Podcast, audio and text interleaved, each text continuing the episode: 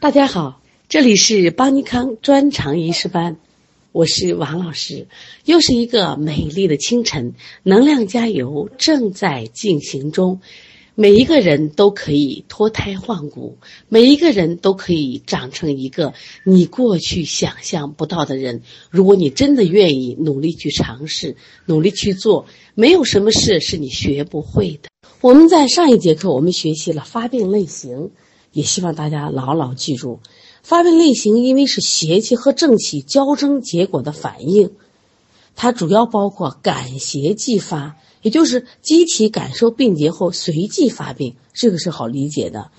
那么，第二个是什么呢？是要许发，是徐缓而病的发病类型，多见于内伤邪气的治病，还有伏而后发。这个不太好理解，也就是感邪之后，他当时并没有发病，邪藏体内遇事而发的发病类型，多见于某些外感病或某些外伤病，像我们常讲的，感受了温热邪气形成的伏气温病或伏暑，还有像破伤风、狂犬病，都属于伏而后发。伏而后发多是刚开始感邪较轻。或者是它外邪所中的部位表浅，但是正气处于内敛时期，正邪难以交争，导致邪气得以伏藏。所以伏邪一旦治病，一般较重或多变。下面要理解什么叫继发？继发在原有疾病还未好的基础上，又继而发生新的疾病，但是它俩有关系，就是继发病必须是以原发病为前提，这是有关系的啊。比如说肝阳上亢所致的中风，那么肝阳上亢不一定导致中风，但肝阳上亢，它在它的基础上会产生中风这样的病，这两个是有关系的。小儿时期导致的肝疾也是有一个前后因果关系。还有复发，疾病已好，但是在病因或诱因的作用下再次发病，那么引起这个疾病复发的机理。是余邪未尽，正虚未复，同时还有诱因的作用。它一般来说呢，就是说，这个疾病初期在腹感外邪、饮食不慎或者劳累过度下，容易导致这个复发。还有一种，也就是说，我们初次患病时，经过治疗以后，看起来表面症状都没有了，但是疾病里边还有宿根留于体内，宿根一旦形成。这个就容易产生复发的病情，像我们讲的休息力、癫痫、结石这样的疾病，都属于复发的类型。后面我们要讲这些病啊，在儿科里边复发的最典型的因素是食腹，食腹是什么？就你本来得病的了，你一吃肉，或者饮食不节，再次，成年人主要是劳腹，就是你疾病快好了，哎不行，我要去干活，哎劳过劳导致正气受损。疾病复发，那还有一些药服，就吃病后以后胡吃胡吃药，啊滥补，特别是温补药，容易导致什么呀？热病复发。另外就是情志之腹，因为本来这个病呢，就可能跟情志失调有关系，结果呢，情志刺激再次引起情志之腹病啊。好，下来我们学习病机，也就是基本病机，这个太重要了啊。绝对的重点，绝对的考点，不容置疑。大家必须重点的好好学习，因为病机是什么？我们经常说，这个人患了感冒了，患了咳嗽了，什么什么病了，我我用什么方法来治疗？那你用什么方法治疗？你就要参照他的病机呀。你不知道病机，一切都是胡整。那么病机是什么？机体对于致病因素侵袭。它肯定会有个本能的反应嘛，最基本的病变反应。虽然不同致病因素引起的病机变化不同，但是存在着某些共同的规律。这些规律就是基本病机。基本病机主要包括什么？邪正盛衰、阴阳失调、精气血精液失常等。首先，我们来看一下邪。正盛衰是两个因素，一个是邪气，一个正气。后面有个词叫一个盛，一个衰，就看谁盛，邪气盛还是正气盛，邪气衰还是正气衰。邪正盛衰就是说，在疾病的发生、发展过程中，机体正气的抗病能力与致病邪气之间相互斗争所发生的盛衰变化。邪气侵犯人体以后，一方面邪气对机体的正气起着损害作用，那么正气也对邪气产生抗御和驱除作用。邪正双方不断斗争的态势和结果，不仅关系着疾病的发生，而且直接影响着疾病的发展和转归，同时也决定病症的虚实变化。从一定意义上说，疾病的过从一定意义上说，疾病的过程就是邪正斗争及其盛衰变化的过程。这个大家一定明白，得病了。就是邪正斗争以及盛衰变化的过程，这个理解了吧？刚才我们讲了，邪正盛衰就是疾病的过程，就是邪正斗争及其盛衰变化的过程。那我们就看第一个，邪正盛衰与虚实变化。我们经常说这个病是虚的，这个病是实的，你怎么判断？我们从邪正盛衰上来判断。我们知道，在疾病过程中，正气和邪气这两种力量一定不是固定不变的，一定是在其不断斗争的过程中发生力量对比的消长盛衰变化。好，来了，如果正气增长而旺盛，那么就促使了邪气消退，这个病是不是就好了？如果是邪气增长而亢盛，就会损耗正气，病是不是就严重了？因此，体内邪正的消长盛衰变化，就形成了疾病的虚实病机变化。明白了吗？什么叫虚实？就是他俩的斗争，谁胜，谁虚，是不是？哎，就形起了疾病有一个虚和实的病机变化。随着体内邪正的消长盛衰变化，形成了疾病的虚实病机变化。其实我们还可以理解。我们之所以有虚实这样的病机的变化，就是体内邪正的消长盛衰导致的。我们经常说啊，谁谁谁病是实症，谁谁谁是虚症，这就是我们用虚实病机来判断的。那么古人说一句话说的特别好，叫邪气盛则实，这是实；精气夺则虚。大家看到了没？实和虚是不是出来了啊？那么虚和实是相比较而言的一对病机概念。我们先来看一下实症。所谓实症，像什么痰涎壅盛、食积不化、水湿泛滥、淤血内阻。现在我们来看一下实症和虚症。我们经常说，嗯，这个小孩患的是实症，这个小孩是虚症。你以什么依据来说呢？那我们今天来讲一下。什么是实症？它的表现症候有什么？痰涎壅盛，呼呼的痰；食积不化，舌苔厚腻，肚子胀，大便干结，食积不化；水湿泛滥，记住也是实症。肢体困重，淤血内阻，它也是实症。那是怎么导致的呢？是邪气亢盛为主要矛盾方面的病机变化，也就是发病的时候。邪气的致病力量强，而正气的抗病能力未衰，两个都挺强。正气也足，邪气也盛，积极的与抗邪斗争，正邪斗争激烈，反应明显，临床上出现一系列病变反应剧烈。临床上出现了一系列病变反应较剧烈、抗盛有余的症候，称什么实症？刚才我们也讲了，像症候的一些。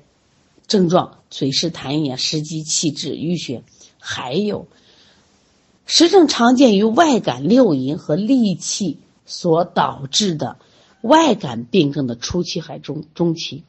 我们还记得我们前面学过六淫吗？什么是六淫？记得不记得了？风寒暑湿燥火，正常叫六气。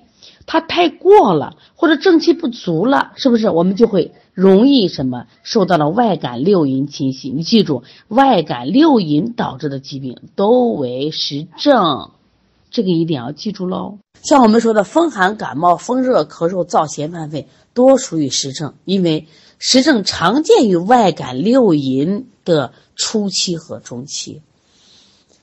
一定记住，实证多见于体质比较壮实的患者，也就是说，邪气盛，正气未衰嘛。我们经常说，嗯，这个小孩发烧发得很高，那你能判断他这个小孩，哎，有外感，同时正气足。那么这些小孩这个发烧你不担心，为什么他正气足嘛？他是在积极的与邪抗争，他自己在自我调节呀。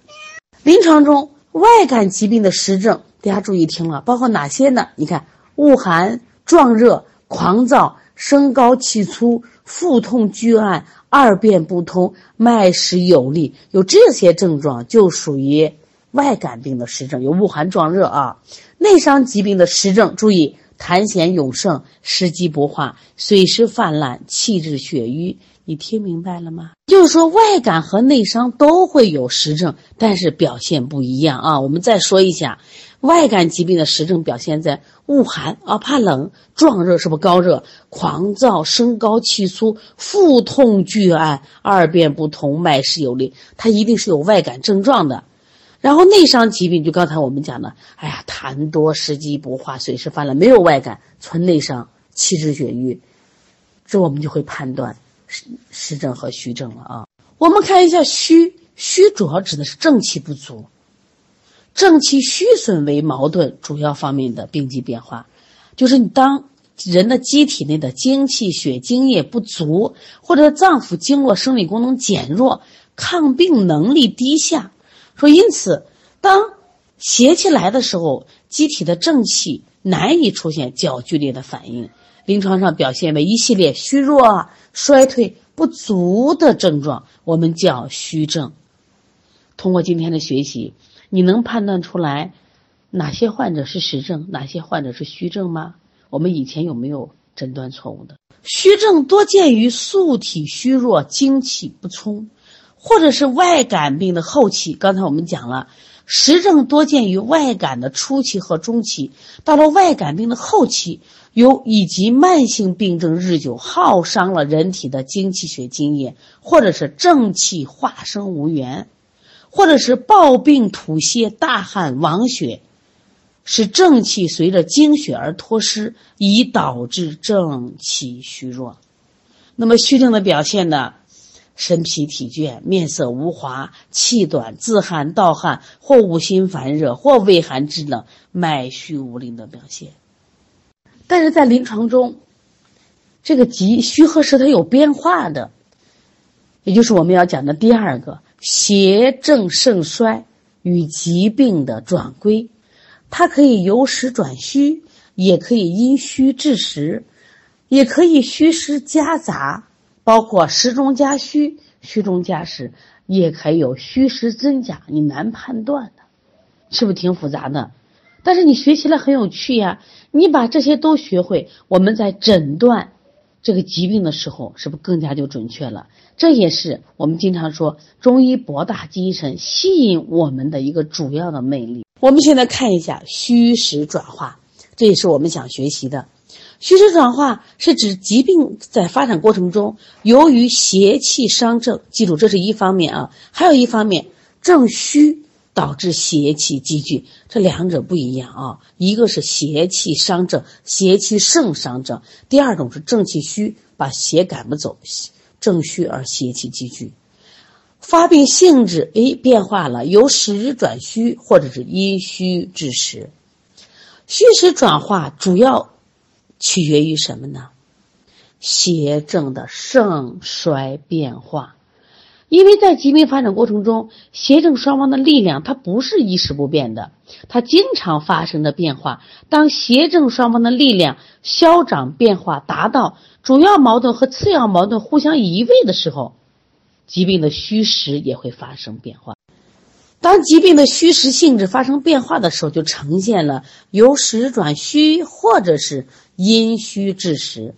那我们先来看看什么是。由实转虚，本来是实症，怎么就变成虚症了？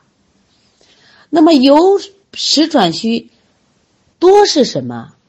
病邪过盛了，正不抵邪，或者是你体质太弱了，正气湿弱，那么疾病失治，或者是治疗不当，导致病邪久留，损伤了人体正气，那么逐渐转化为虚性病机。举一个例子吧，痢疾病症，就说痢疾，将来我们儿科和这个中医内科学都要学。它的症状是腹痛厚重，痢下赤白，这就本来是一个湿热下注的实症嘛，没有质疑，绝对是实症。结果这个病呢，因为治疗没有及时，未能及时卸除体内的积滞，这个痢疾拉的久了，损伤了正气，这个体质日渐消瘦，转化为虚症，这就是一个典型的由实症变为虚症的一个代表。现在我们再来看一个阴虚致实，本来以正气虚损为代表的一个虚性病变，又转变成什么？以邪气盛较突出的病变过程，怎么可能？我们来看一看。举个例子，这人气虚，长期气虚就会导致血瘀，转化为气虚血瘀症，是不是实了？那么由于阴虚致阴虚致实的这个病变过程。它是由于正虚始终存在，它的邪实只是什么部分时间存在，它一般都是实中加虚，跟前面讲的存实症是不一样的。说阴虚致实里边一定记住属于实中加虚。那么阴虚致实呢，它多多是因为我们脏腑功能减退、气血阴阳亏虚产生的气滞、痰饮、内湿、淤血、食积等等。刚才讲了，这个气滞、痰饮、内湿、淤血、食积这些病理产物，它让人体的这个病机出现了邪盛则实，看起来有实症，但是它这个产生原因是什么？说阴虚导致的。我们来看一下，这个人得了肺肾两虚的一个哮症，就哮喘啊，在内科学不叫哮喘，叫哮症。他本身虚，但是。因为他弱得很，他又再次感冒，复感了风寒，哮喘复发，所以既有外感的这个实实症，内在的这个痰饮的实症，但是还有表现肺肾两虚的一个虚症，这就属于阴虚致实。这一点需要大家一定记住，阴虚致实的实，一定不是真正的实，一定是实中有虚，叫实中加虚症，这是理解的一个难点，一定要知道。下面我们来看一下虚实夹杂，这更难理解啊。所以说我们在理解虚实的话，这个人不仅仅是简单的实症和虚症。如果这样的世界上病太好治了，我们当医生也太好当了。现在我们谈的是虚实错杂，虚实错杂是指在疾病过程中邪盛和正虚同时存在的病机变化。由于邪气亢盛，或者是疾病的湿滞物质。导致病邪久留，损伤了人体正气，或者是因体虚受邪，正气无力驱邪外出，或者说本来就虚，又产生了水湿、痰饮、淤血这些病理产物凝结组织，就会形成正虚邪实的虚实夹杂的病理变化。我们简单的分成什么？虚中加实和实中加虚两种情况。实中加虚就是以邪实为主，又兼有正气虚损的病机变化。我们举个例子，像外感热病的发展过程中，由于热邪伤精耗气，可形成邪热炽盛、气经两伤的病症。其表现既有高热气促、心烦不安、面红目赤、尿赤便秘。苔黄、脉数等实热见证，又见什么口渴隐隐、气短心悸、舌燥少津的精亏气虚之症。大家看到了没？实症是啥？高热气促，心烦不安。但是我又看到你有什么气短，你有少精，这都是什么精亏气虚之症。所以既有实又有虚，实中加。需要强调的是，实中加虚是邪实为主，兼有正气虚损的病机变化。就刚才我们举的，你外感热病发展过程中，因为热邪嘛，这是它的实症嘛。但是它热邪又伤精又耗气，就会出现一个什么样的情况？既有看得见的邪热炽盛这样症状，又出现了什么气经两伤？就刚开始可能只看到了实，但是发现，在病情发展过程中又出现了虚，那这个虚是谁导致的？是邪邪气导致的我们虚，所以是以邪实为主，正气虚损的病机变化。我们现在看一下虚中加实，它是以正虚为主，然后兼有实邪为患的病机变化。咱书教材举这个例子，你脾因为脾阳不振嘛，你脾虚嘛，你运化无力，导致了身体的水肿，那水肿肯定是个实症了嘛。但前提是什么？你脾虚引起的。还有我们讲的脾虚湿滞，脾气虚运化无力，导致湿邪内生，阻滞到中焦。所以临床中你看到既有脾虚虚弱的神疲肢倦、食欲不振，啊，便后腹胀、大便不实的表现，又能见到湿滞病产生的口黏、顽皮、舌苔厚腻、浑身困重的这样一个实症。下来我们来学习一下虚实真假呀，这个还有真假之分。对呀，虚实真假呢，实际上才考验我们在临床的诊断水平呢。因为在某些特殊情况下，某疾病的临床症状可出现与病机的虚实本质不符的假象，在临床中有真实假虚或真虚假实。你试想看看，你如果判断错了，那么你的治疗思想、治疗方向一定是错误的，是不是很可怕呀？所以说，我们经常见到一些所谓的庸医，他把病。给人家治的越来越严重了，治死了。也就是说，他把他最基本的虚实真假都没有分清。当然，我们在中医里有四大假证，我们在中医诊断学都要详细学习。好，梁老师你好，我邀你进群了，等一下我把这个以前的音频作业都发给你啊。进群以后，你把你这个昵称改成你的姓名加三十六号啊，我编号之类，就是交作业的话。方面管理。我们首先看一下真实假虚，也就是说，它病机的本质是什么？是实，但表现出是虚的临床假象。一般情况下都是由于邪气亢盛，邪气亢盛，积聚体内，组织了经络，气血不能外达所致。真实假虚。古人称它为大实有雷状，雷是啥？雷是虚的意思嘛？这明明是实状，怎么有雷状呢？怎么有虚的雷状呢？你比如举个例子，热结肠胃，一方面出现了腹痛、硬满、拒按、大便秘结，甚至潮热沾雨这些实热症状，这没问题吧？但是由于阳气被遏，不能外达，又出现了面色苍白、四肢逆冷、精神萎顿的虚寒的假象。这样的临床症状值得我们去好好的学习一下。你热结肠胃、腹痛硬满、拒按、大便秘结、潮热沾雨，是不是都是一片实热症状呀？那你按理说，那你就应该出现四肢是热的，精神是阳亢的，面色是红的吧？这就对了，这存实症，但是他不是，他既有这种实热症状，又出现了面色苍白、四肢是逆冷的、精神是萎顿的、虚寒的假象，所以又有热又有寒，又有实症又有虚症，那到底是实症还是虚症呢？那这个情况记住，本质是实症，表现出虚的临床假象。